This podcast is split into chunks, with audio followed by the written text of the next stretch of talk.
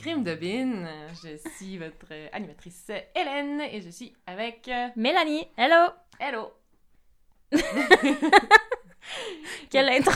Oh, ouais, voilà. Euh, donc euh, oui, on est là pour vous raconter des histoires de crimes québécoises et Canadiennes. canadiennes. Ouais. Ouais. On vous rappelle qu'on n'est pas des professionnels, on n'est pas des, des avocates ou des procurseurs. Des procureurs. Des procureurs. procureurs. Des procureurs, on n'est pas... Whatever, là, tout ce qu'on dit à chaque semaine. Ouais, ça. on n'est peut-être pas ça. On est juste deux copains qui se racontent des histoires, qui ont ben du fun, surtout aujourd'hui parce qu'il fait beau. Il fait beau. On a hâte d'aller jouer dehors. On a Ben, vraiment hâte euh, d'aller jouer dehors. Shout out à nos amis qu'on s'en va voir tantôt. Ouais. mais qui savent pas parce que l'épisode il sort pas aujourd'hui. Quelle intro! Oh Et yeah. on a un petit shout-out à faire euh, en termes de crime de potin cette oui, semaine. c'est ça, on a un crime de potin en fait qui date de quand même un bout, puis Oui. on l'avait comme pas euh, mentionné. Ouais, sorry Marlène. Ouais. on a une auditrice qui nous a écrit euh, par rapport à William Fife. Euh, elle dit que euh, il habitait dans la petite ville de Saint-Hippolyte et qu'il était gardien de, des discos d'école.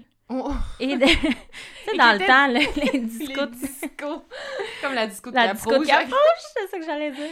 Euh, ouais, puis il était dans le club optimiste. Ouais, Mm. on n'a pas fait de recherche, on sait pas qu'est-ce qu'un club optimiste fait. Mais c'est drôle Son- de penser que William Fife était dans le club Oui. optimiste. Et en plus, Marlène a dit que euh, il était vraiment apprécié de la communauté, des gens autour de lui, jusqu'à temps qu'il sache que c'est un tueur en série. Ouais. Fait que voilà, sorry William. Fait que ceux qui n'ont pas encore écouté l'épisode 3, euh, allez l'écouter, vous allez comprendre à quel point c'est pas un optimiste. il a été- peut-être été kick-out du club, on sait pas. Ouais. Euh, écoute, euh, aujourd'hui, ma chère amie, je te raconte euh, une histoire un peu plus légère parce que la dernière fois, je suis rentrée un peu dans quelque chose d'intense avec Ah ouais. euh, Carla et Paul. Ouais, tu t'es quand même tapé la pire histoire pendant Ouais. deux épisodes. Ouais. Fait que j'avais besoin d'un petit répit. Répit, on s'entend, on reste dans le crime de bin, on Mhm. reste dans les histoires. un petit massacre familial cette semaine que je te raconte. OK. Euh, ça date quand même, ça s'est passé dans la fin des années euh, 1800 euh, Ouh. en Ontario. OK. Hey, que- ça me dit vraiment rien pour l'instant. Non? Mais c'est vraiment vieux. Ça- C'est la famille Donnelly. OK, non. Ça me dit rien? Non. Parfait. Alors, ça va comme suit. J'ai rédigé, hein, je l'ai- bien écrit cette semaine. D'habitude, je Mhm. m'écris juste des points puis je dis un peu n'importe quoi, mais là, je l'ai bien rédigé. On fait des tests, écoute. Mm. Hein? Donc, euh, l'épisode d'aujourd'hui porte sur l'une des affaires historiques les plus connues au Canada. C'est l'histoire brutale d'une querelle familiale qui a déchiré une ville et qui a longtemps fait l'objet de rumeurs et de légendes. L'histoire des Donnelly, elle commence en Irlande. Oh! Yeah. Oh, attends. Est-ce que c'est l'histoire de Alias Grace? Non. Ok. Non. Je, hein, je connais même pas ça, ça. C'est un livre de Margaret Atwood, puis c'est Ah, une jeune Irlandaise qui est allée travailler au Canada, à, dans, proche de Toronto. Ah! Puis a été accusée du meurtre des, des, des maîtres de la maison. Puis c'était-tu dans la fin des années 1800? Il me semble que oui. Ok, je vais faire une recherche là-dessus. Pas au courant. Le livre est vraiment bon. Ouais, bon. Ok, à suivre. Je- on va peut-être faire une histoire de suite là-dessus. Euh, l'histoire des donc l'histoire des Donnelly, elle commence. J'arrête pas de les appeler les Connelly. Oui, j'ai vraiment aussi, de la j'avais misère. Connelly dans la tête. Mais ouais. c'est Donnelly. Puis en Mm. plus dans l'histoire, il y a un Connelly. Fait que ça va être peut-être un Ah, peu ok. mélangeant. Bear with me. Je vais tout vous expliquer. Euh, donc ça commence en Irlande. On a James et Joanna Donnelly qui se sont rencontrés et mariés dans les années 1840. Et euh, ils ont rapidement eu deux fils, James Jr. et William. Dans le temps, euh, en Irlande, dans les années 40, euh, c'était une période vraiment terrible. Il y avait beaucoup de famine. Des millions de personnes avaient, devaient faire le choix entre rester, mourir de faim ou émigrer ailleurs. Ouais. Donc- La famine de la patate. La famine de la patate, exactement. Euh, donc, euh, James et Joanna, qu'est-ce qu'ils ont décidé? Décidé d'émigrer ici. Mais les gens, quand je leur dis que mon père est irlandais, sont comme Ah, y es-tu venu pendant la famine de la patate? Je suis comme Non, il n'y a pas 200 Yeah, ben ans. oui, c'est en fin... On est en 1840, là. C'est ça, je suis comme Oh Non, my God. Il est venu des années 60. là. Fait qu'il il est, il est pas mort de faim, finalement. Non, il est survécu. en fait, ses grands-parents ont survécu. Oh my God. Euh, ils ont donc traversé l'océan. Dans le temps, ils traversaient l'océan sur ce qu'on appelle un bateau cercueil, qui est un peu trash. en gros, c'est un navire qui prenait l'eau, puis qu'il remplissait avec le plus de personnes démunies possible. Mm. C'est vraiment un bateau cercueil. Aïe, aïe. Donc, les Donnelly ont pris ça. Euh, et euh, ils avaient entendu beaucoup de bonnes choses, apparemment, sur le sud-ouest de l'Ontario. Donc, c'est là qu'ils voulaient aller s'établir. La famille est débarquée au nord de Montréal, puis après avoir été libérés, parce que quand tu arrives, tu fais une quarantaine, Ouais. puis ils ont été déclarés sans maladie. Donc là, ils se sont rendus à, à London, en Ontario. Euh, ils ont habité là pendant trois ans et euh, ils sont ensuite déménagés dans la ville voisine qui s'appelle, je sais jamais comment prononcer, Lucan. L-U-C-A-N. Lucan? Lucan?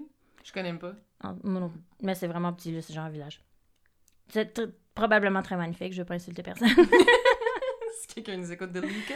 ouais, fait que là, James Donnelly, le papa, euh, il arrive là, puis là, ils savent pas où s'installer, puis lui, il trouve un terrain qui lui plaisait de 100 acres, euh, puis il a décidé que c'est là qu'il voulait s'établir. Mais au lieu de trouver à qui il appartient et de l'acheter comme n'importe qui ferait, euh, il a juste commencé à squatter. Fait qu'il s'est bâti une ferme, il s'est bâti un gros truc là-dessus, puis il a déclaré que les 100 acres lui appartenaient. Il est arrivé. Ça, c'est à moi. Exactement. Il se casse pas, le baisser. il se casse pas le baisser. fait que James Tennelly, c'est euh, un travailleur acharné. Donc, sa ferme était devenue très prospère. Johanna, elle, elle a donné naissance à deux autres petits garçons. Puis la famille s'épanouit. S'épanouit. s'épanouit dans son nouveau foyer volé. Ce que James ne savait pas, c'est qu'il y a une société immobilière qui a vendu 500 acres de la terre, soit la moitié, en 1855. Euh, et le nouveau propriétaire, c'était un homme qui s'appelait Patrick Farrell. Ok, attends. Fait que lui, il a construit quand c'était Patrick Farrell, le propriétaire, ou avant? Non, avant. Avant, ok. Avant. Puis là, après ça, l'agence immobilière, elle a vendu la moitié du Mm. terrain à un gars qui s'appelle Patrick.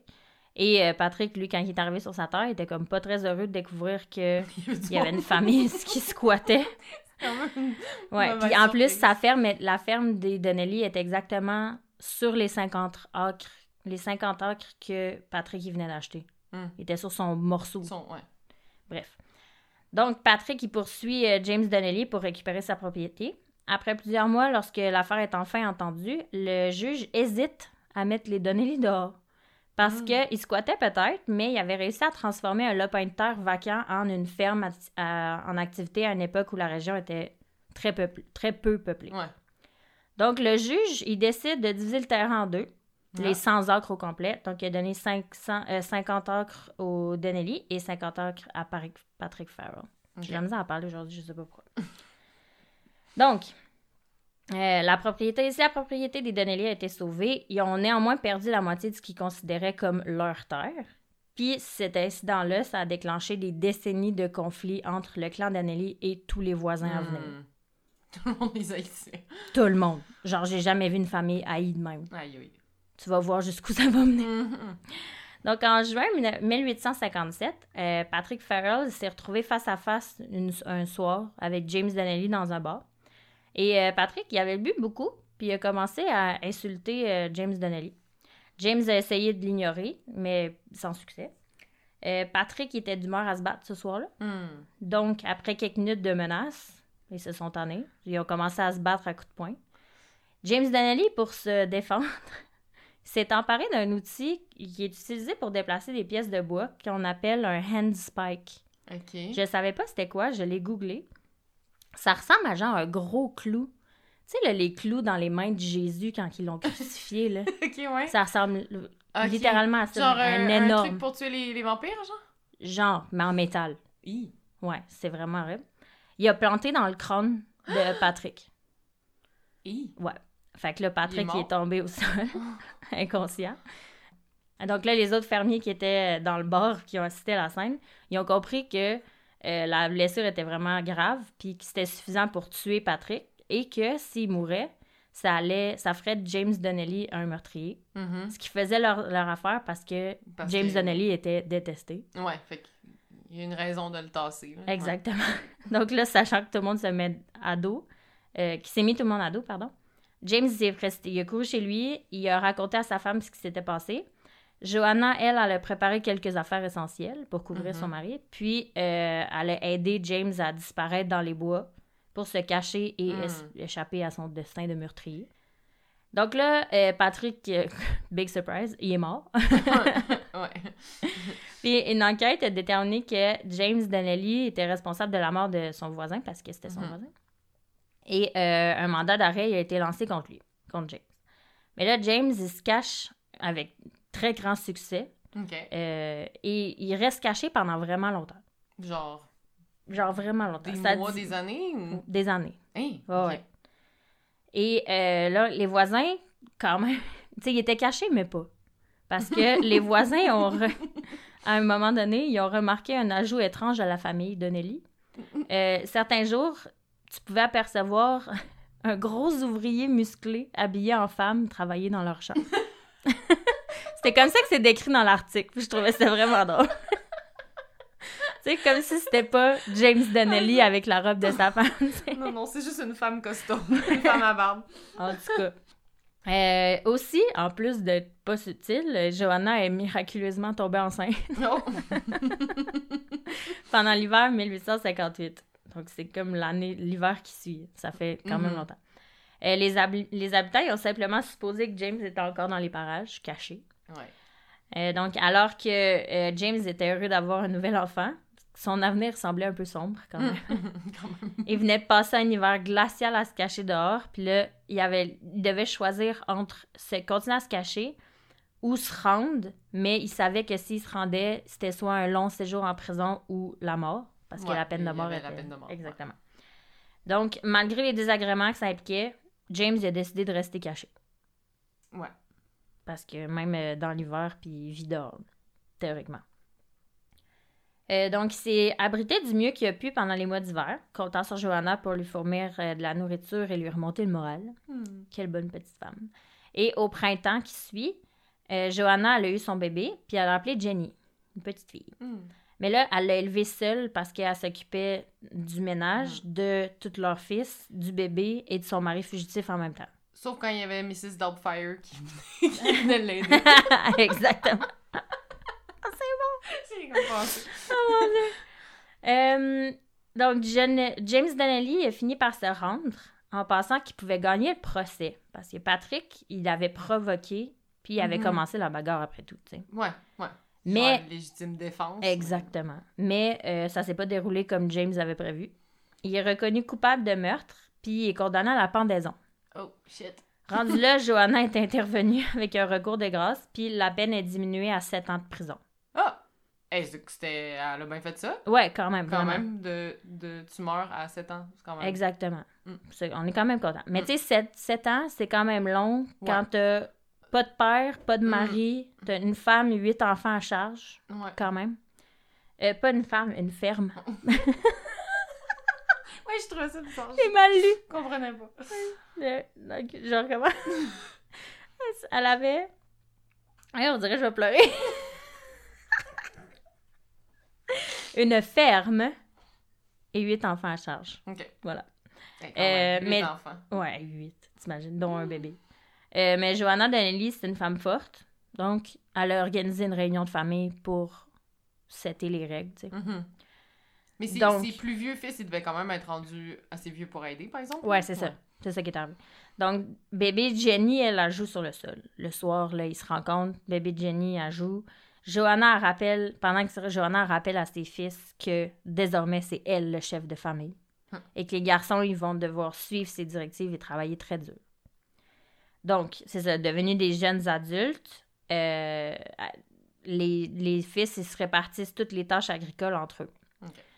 Euh, donc, les garçons Donnelly, à cet âge-là, euh, à ce moment-là, sont déjà assez durs, mais Johanna décide qu'elle veut les endurcir encore plus.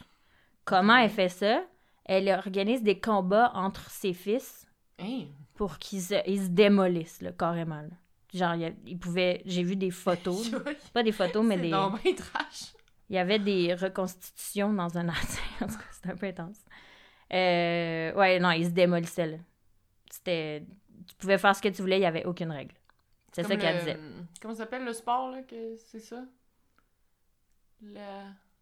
Le UFC? Ouais, ça. C'était comme des, des, des UFC. On me dit à l'oreille! On, on me dit, oui, on me Ah oui, on à l'oreille que c'est UFC. Oui, merci. Euh, donc, c'est ça. Donc, ils sont, sont devenus vraiment bagarreurs, sont vraiment rendus intenses.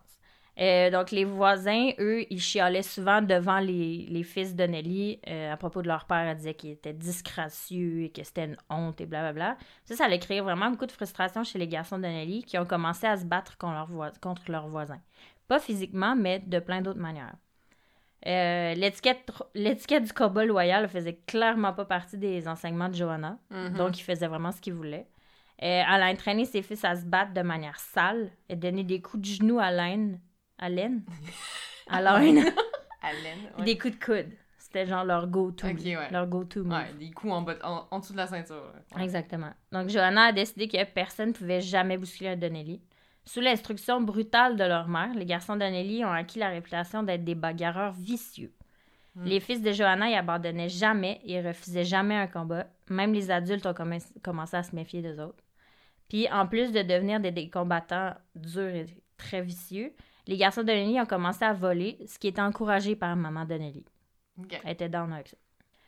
Fait que pendant que James Donnelly est en prison, le village de Lucan, là, Lucan, a commencé, il a connu une vague de criminalité à cause des, des garçons deux. Il y a- là, il y avait des harnais, des bidons de lait, des charrues, d'autres articles, plein d'affaires qui commençaient à disparaître des fermes voisines. Des magasins ont été cambriolés, des fournitures ont disparu, puis là, tout le monde dit que c'est les Donnelly qui sont responsables de tout ça Hmm. mais ils ont toutes pas de preuves. Ils ont même, euh, un moment donné, des- il y a des bâtiments qui commencent à être incendiés, il y a des voitures qui sont volées, des chevaux qui sont mutilés. C'est vraiment intense. Euh, il y a l'ancien maître de poste de Lucan qui s'appelle William Port, qui tenait un journal qui notait tout ce qui se passait dans sa communauté. Donc, en un an, il a noté sept incendies qui ont englouti des maisons, des bâtiments, des fermes, des lieux de travail. Puis certains de ces incendies-là étaient accidentels, mais beaucoup étaient délibérés, mais il n'y avait aucune preuve encore là contre les Donnelly. Il y avait aussi des divisions internes parce que eux, c'est des colons catholiques, les Mhm. Irlandais. Et euh, ils étaient furieux que les Donnelly soient prêts à faire des affaires avec des protestants. Ah ouais. Donc ça, ça créait des grosses frustrations. En plus de ça, il y avait des problèmes avec eux, euh, puis aussi des problèmes de préférence religieuse. Mais il y avait aussi des problèmes dans une autre euh, zone de conflit, en Irlande, parce qu'en Irlande, il y avait deux clans. Il y avait les Blackfeet et les Whitefeet. Et euh, James Donnelly, quand il était petit, faisait partie des Blackfeet. Ok. Donc, il y avait vraiment, pour t'illustrer le nombre de conflits qu'il y avait Ouais, contre les Donnelly. Il y avait toutes les raisons de pas les aimer. Ouais, ouais, genre Ouais. sur tous les fronts, il y avait des conflits, tous impliquaient les Donnelly. Fait que, tu sais, il était vraiment pas aimé. Fait que là, en 1966, de James Donnelly est libéré de prison. Ouh. Toute sa famille l'accueille à son, son arrivée, ses enfants, non. Euh, Puis là, le après ça, leur mode de vie euh, turbulent recommence. Et euh, au début des années 1960 1870, les frères aînés de la famille, James Jr. et William, ils ont commencé à conduire une, diligence pour une compagnie locale. Quelques années plus tard, ils ont acheté la compagnie, puis euh, ils offraient apparemment un service poli, courtois, rapide. Mais malgré tout ça, euh, les, les, ouais, les clients ils allaient quand même vers une autre diligence qui était dirigée par John Flanagan parce qu'il ne trippait pas sur les Donnelly. Une diligence, c'est. C'est quand un service de chevaux, les Ok, calèches. C'est genre le, le Uber de. Genre. de. Mais il y avait quand même des voitures à cette époque-là. Mais Ah le cheval était encore une Ouais. méthode, la méthode préférée de, de transport. Euh, donc là, évidemment, ça, ça convenait pas aux Donnelly, aux frères Donnelly, euh, parce que les diligences, c'était une affaire sérieuse, puis chaque conducteur avait ses propres clients. Fait que là, de nombreuses bagarres violentes ont commencé, puis ont résulté des conflits de ces deux compagnies-là. Euh, fait que là, les Donnelly ils reculaient jamais devant le bagarre, puis euh, un moment donné, une nuit, comme ça, les chevaux de John Flanagan, ils ont tous eu la langue coupée. Ah! Ouais. Puis ces écuries ont été Oh brûlées et détruites. Oh! Ouais, c'était vraiment intense. Ça, c'est pas correct. Non. Tu peux tuer John Flanagan, mais tu peux pas Non. faire du mal. Ils ont coupé la langue des chevaux, t'imagines? Mais ils ont jamais pu prouver que c'était les Donnelly. Hmm. Fait que là, euh, après ça, on, on soupçonne que c'est John Flanagan, mais euh, toutes les écuries des Donnelly ont été brûlées aussi en, 1960 en 1877. Donc, c'était comme le, le début de la grosse, grosse bagarre. Ok. Euh, ensuite, euh, les garçons Donnelly ont commencé à attirer l'attention de la police en, soi- en 1876. Je parle tout le temps commencé? Ouais. Avait la police euh, va pas catcher avant? Non, pas encore. Ah. En 76, ça fait plusieurs années qu'ils foutent la merde ouais. déjà. Là. Euh, en, en 1876, je pense toujours pour dire en 76, mais c'est parce que ça sonne 1900. Ouais. Mais c'est en 1876. Mm. Bref. Euh, William il a été arrêté pour avoir tiré son officier de police Hmm. lors d'une bagarre dans un hôtel. Euh, il a été reconnu coupable et condamné à 9 mois de prison. Ah, Puis William, il n'était pas le seul membre de la famille euh, enfreint de la loi dans ces années-là, parce que les garçons de Nelly étaient connus pour comparaître régulièrement devant les tribunaux, les tribunaux puis euh, avoir des accusations pour incendie criminel, de vol, d'empoisonnement, d'ivresse, de bagarre, name it, ils l'ont fait. Ils fait. Fait que là, la presse, à ce moment-là, a, déclaré un règne de terreur à Lucan, en 78. Ils sont comme genre une, une mini-mafia. Ouais, mini- vraiment. Ouais. Donc, ensuite, les Donnelly sont devenus les boucs émissaires de la communauté. Peu importe qu'il s'agisse d'un grange incendie, d'un vol, d'une agression violente, les Donnelly étaient automatiquement blâmés. Euh, peu importe si on avait des preuves ou non. Euh, quand même, euh, c'est pas tout le monde qui détestait les Donnelly. Il y avait quand même quelques amis. Il y avait des amis, ils étaient tous mariés, tous les jeunes étaient mariés à des jeunes femmes locales. Euh, donc, tu sais, ils n'étaient pas détestés de tout le monde. Mais cela dit, les tensions entre les Donnelly et leurs voisins, ils ont quand même continué à augmenter à la fin des années 1880. Il y a une partie importante de la population de Lucan qui détestait les Donnelly. Euh, la famille semble, semblait se délecter de cette mauvaise réputation, Ok. profitait des avantages qu'elle procure quand elle faisait des affaires et réglait des conflits. Fait qu'elle blackmail, Mm. Ouais. blackmailait Ouais. beaucoup. C'est comme un gang de motards hors la loi, genre, les Donnelly. Avec genre la, la matrone, genre Joanna, ça, nom? Exactement. Johanna. Joanna. Euh, en 1879, ils se font un nouvel ennemi, parce qu'il n'y en avait pas assez, Ah, ok. entre le prêtre de l'Église catholique Saint-Patrick de Lucan, le père John Connolly. Connolly. Ah, ok, là, c'est là que Connelly arrive. Ouais. Le père, ben, je vais l'appeler le père Connolly. Comme ça, ça va être plus facile de, de le démêler des Donnelly. Euh, lui, le père Connolly, il est très actif dans les communautés locales. Il est très préoccupé par le plus gros problème qui divise la ville, et qui est la famille Donnelly. Donc, euh, lui, il lance une pétition dans son église euh, pour l'aider à enquêter puis à mettre fin à la criminalité dans la ville, Oh. c'est-à-dire mettre fin au ravage des hors-la-loi de Donnelly. Le père Connelly a aussi commencé à faire passer le message dans ses sermons, zéro subtil. Il abordait la criminalité en général, puis il collait directement la famille Donnelly. Puis lui, il était Par son nom. dans l'église ou non? Non, il allait Non. pas. Non, il était pas. Puis il a gardé sa pétition à l'avant de son église pendant deux dimanches consécutifs pour continuer à accueillir des signatures. Euh, puis au même moment, il y a un comité local qui s'est formé qui s'appelle le comité de diligence. Puis leur but à eux, c'était de rendre justice brutale. Oh. Ouais, ouais, avec euh, sous forme de passage à tabac et de meurtre. Oh. Quand eux se faisaient leur own justice. Ouais. Donc là, les, les habitants étaient tellement lassés qu'ils se sont joints en masse au groupe de vigilance parce qu'ils Mhm. voulaient soutenir l'organisation qui, promettait- qui me- promettait de régler le cas des Donnelly une fois pour toutes. Mhm. Et euh, il y avait aussi un agent, un nouvel agent de police en ville qui était très agressif et désireux de se débarrasser des Donnelly aussi. Son nom, c'était James Carroll. Lui, il va jouer un rôle très important dans la fin de l'histoire. Ok. Donc là, on est en huit- 1879, la situation s'aggrave. La résistance s'est formée. Ouais, vraiment. Là, il y a un fermier local, William Thompson Jr., Thompson! qui remarque, oui, c'est toi, qui remarque qu'une de ses vaches a disparu.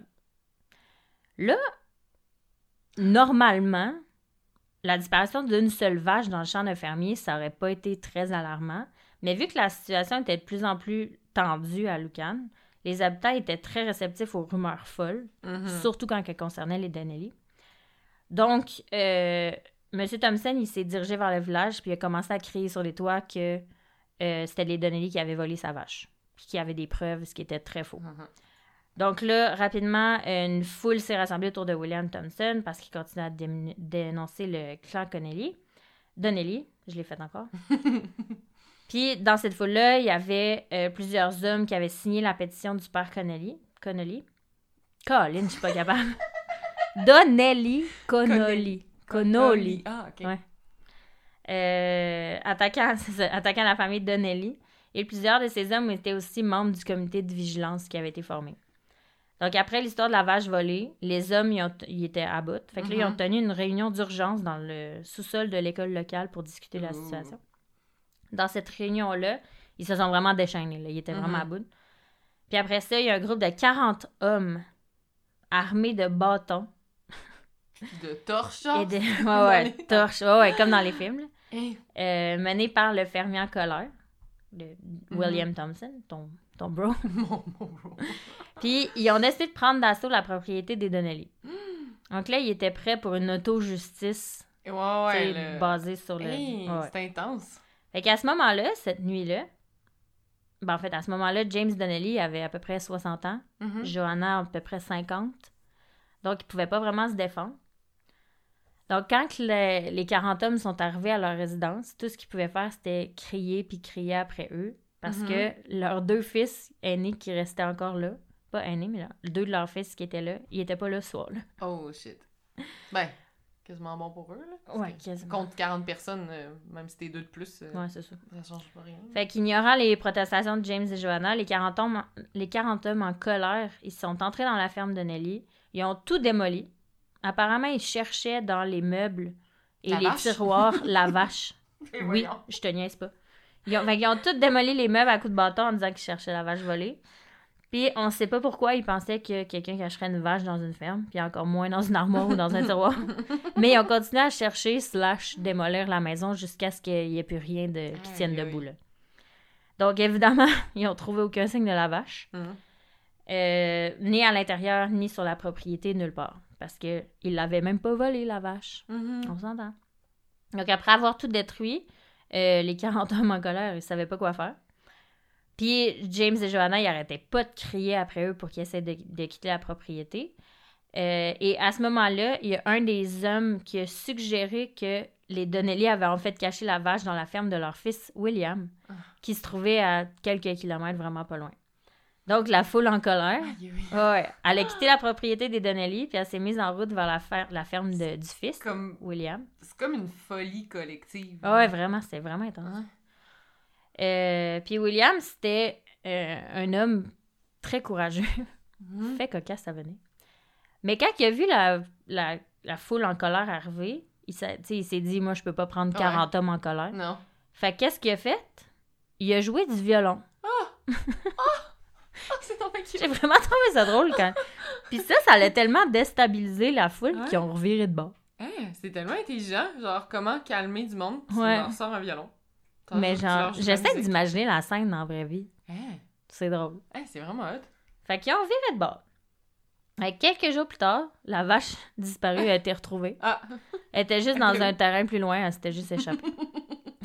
fait que tout ça pour rien, tu sais, avait rien à voir avec les Donnelly. Fait qu'à la surprise générale, James Donnelly, euh, il a pas dit à ses fils d'aller tabasser les 40 hommes. Non. non. Pour une fois, il a fait la, bien, la bonne chose. Mais tu sais, il est rendu à Ouais. 60 ans. là. Ouais, puis tu sais, il a senti que. Tu sais, il- a passé proche, là, tu sais. Exactement. Faire pire que détruire sa maison, là. Exactement.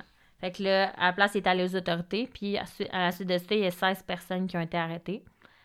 Euh, après ça, les 16 hommes ont été jugés.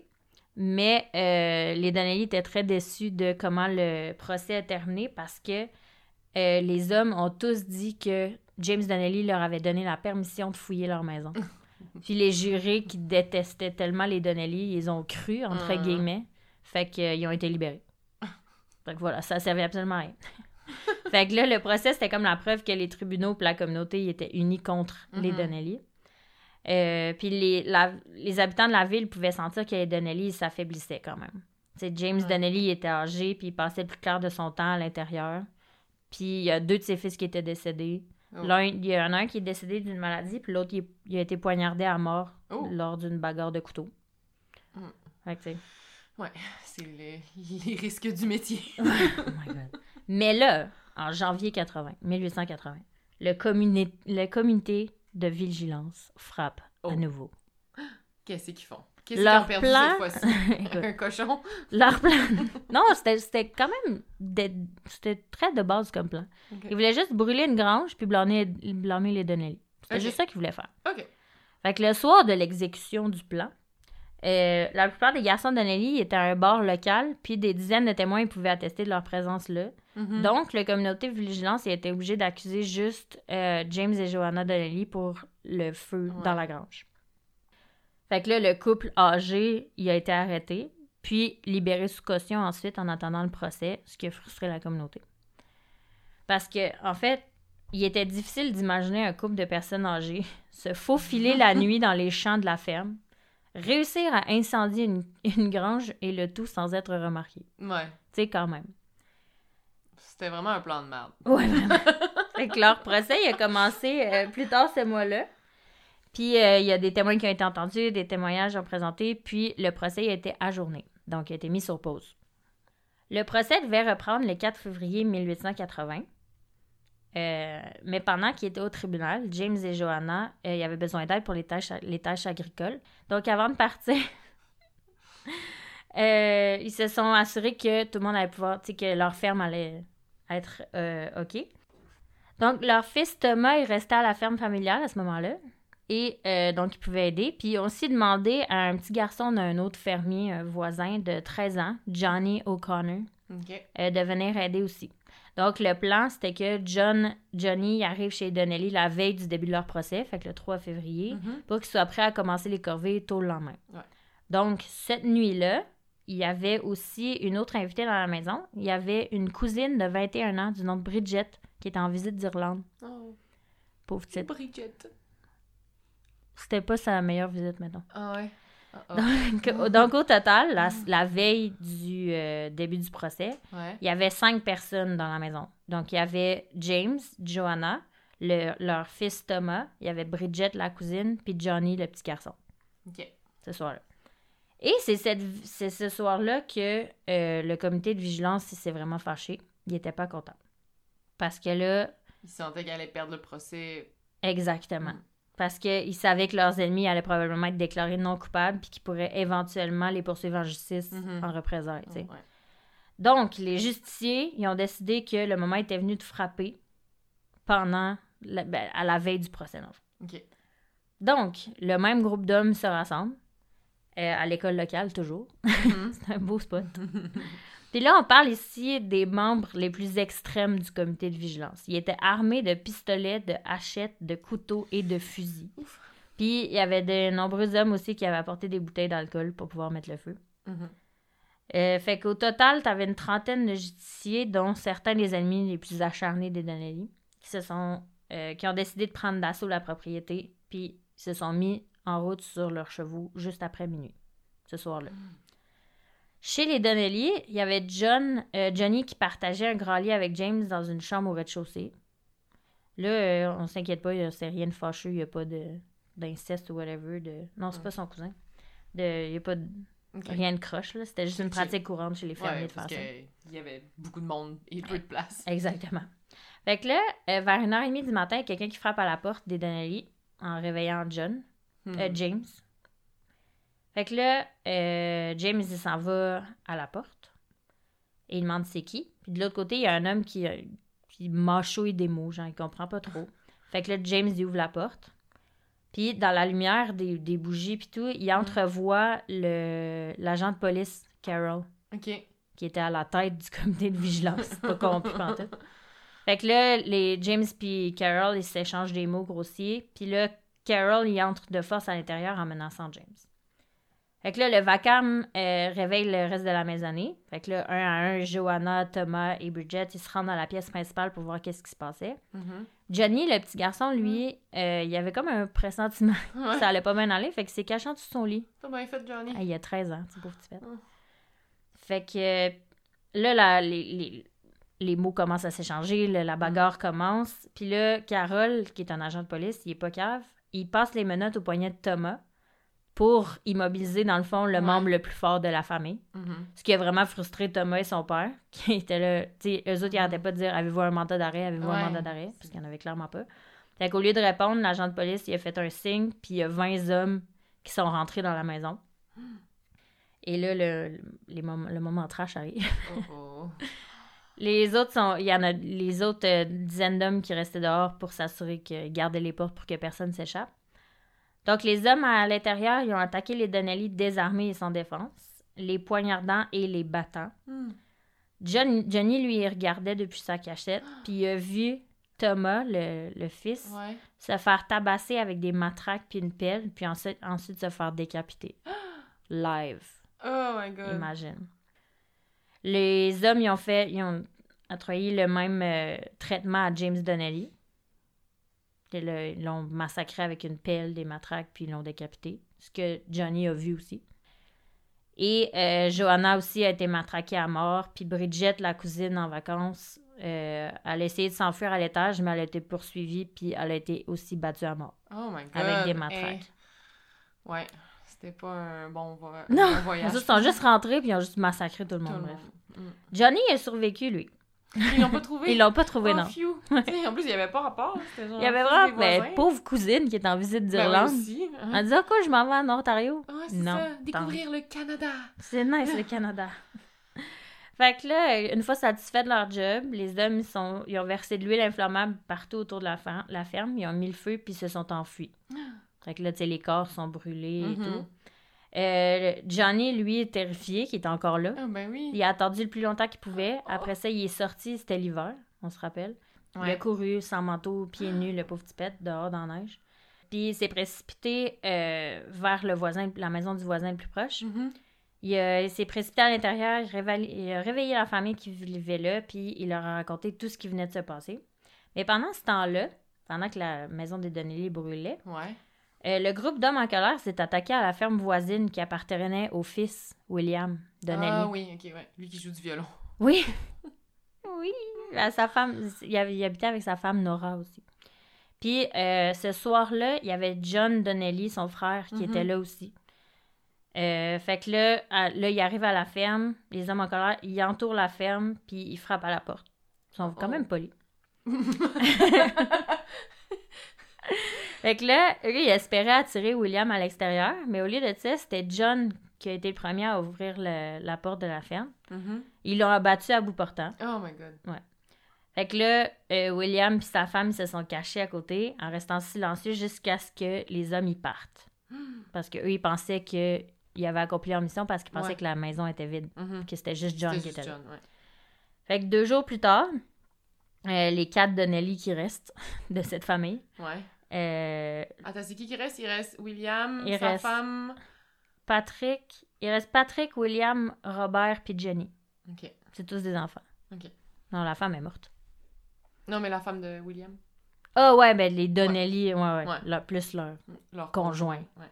Fait que là, avec deux jours plus tard, euh, les funérailles ont lieu.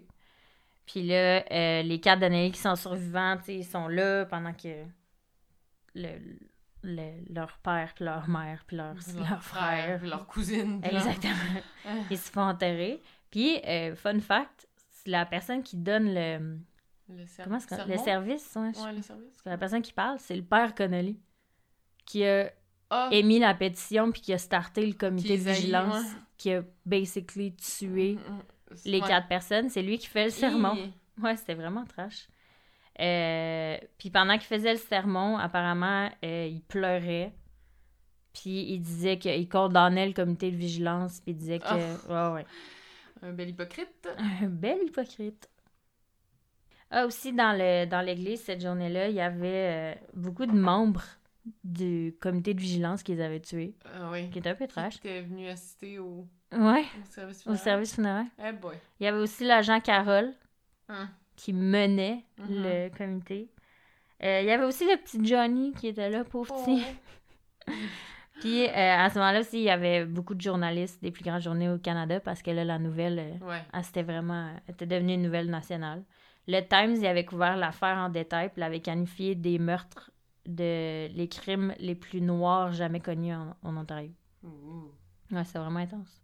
Donc, une fois euh, le service terminé, euh, les cercueils contenant les, toutes les Donnelly qui ont été, sont, ils ont été enterrés dans le cimetière derrière l'église Saint-Patrick. Et euh, après ça, l'enquête euh, a repris. Mhm. Ben, L'enquête a commencé contre ces meurtres-là. On voulait savoir qui, qui, a- qui les avait fait. Je pensais pas Carol qui menait l'enquête. J'espère que non. non, parce qu'ils l'ont arrêté, en fait. Ah, ok. Euh, fait que là, la police l'interroge longuement le seul témoin, petit Johnny. Et euh, une fois qu'ils ont réussi à réunir suffisamment de preuves, ils ont arrêté plus d'une douzaine de membres du comité de vigilance. Puis certains, mais certains de ces hommes-là, ils ont été relâchés. Puis il y en a resté juste six, dont l'agent Carroll. Donc là, la police a considéré que ces six hommes-là, ces six hommes-là étaient les meneurs de l'agression. Mais tout le monde à Luncan n'était pas heureux de voir justice rendue parce qu'il y en avait pas assez. Et euh, les Donnelly survivants, ils ont dû endurer un certain harcèlement durant les mois qui ont suivi les funérailles. Ouais. Et euh, les, six, les six hommes ont été jugés à partir d'octobre 1880 au palais de justice à London, en, en Ontario. Et euh, l'agent Carroll, lui, a été jugé séparément des cinq autres accusés.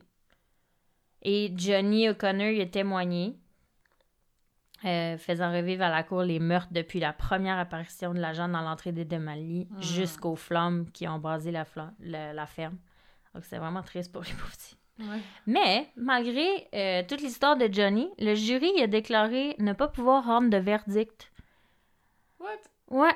Les accusés ont été ramenés en prison pour attendre un deuxième procès qui a, commandé tro- qui a commencé trois mois plus tard. Puis le deuxième procès a au moins apporté un verdict, mais juste pour l'agent Carroll, Ok. qui a été jugé en premier. Le jury l'a déclaré non coupable. Ah. Ouais, ils sont toujours non coupables finalement. Hmm.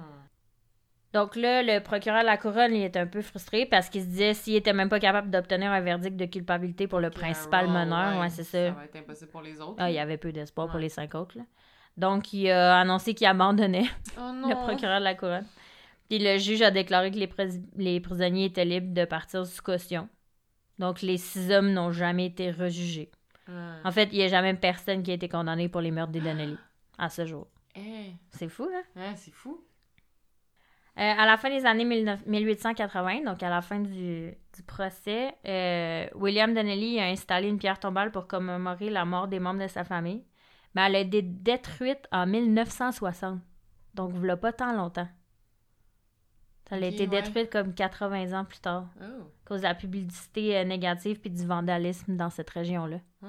Fait qu'elle a été détruite. Puis euh, il y a une nouvelle pierre tombale qui a été érigée plus tard par les descendants, mais un peu moins grosse. Parce qu'elle Mhm. était vraiment intense. J'ai vu une photo, c'était genre une. Ça ressemble à une pyramide de cônes. Elle était haute. Ok. En tout cas, c'était vraiment weird. Elle était trop grosse. Euh, puis c'est ça, l'année dernière, c'était le 140e anniversaire de la stratégie. De la stratégie. Tragédie! la tragédie. Oh mon dieu, je suis plus capable. T'inverses vraiment les mots aujourd'hui. Je c'est le sais. Je sais pas c'est quoi mon problème. Fait que 140e anniversaire de la tragédie. Mhm.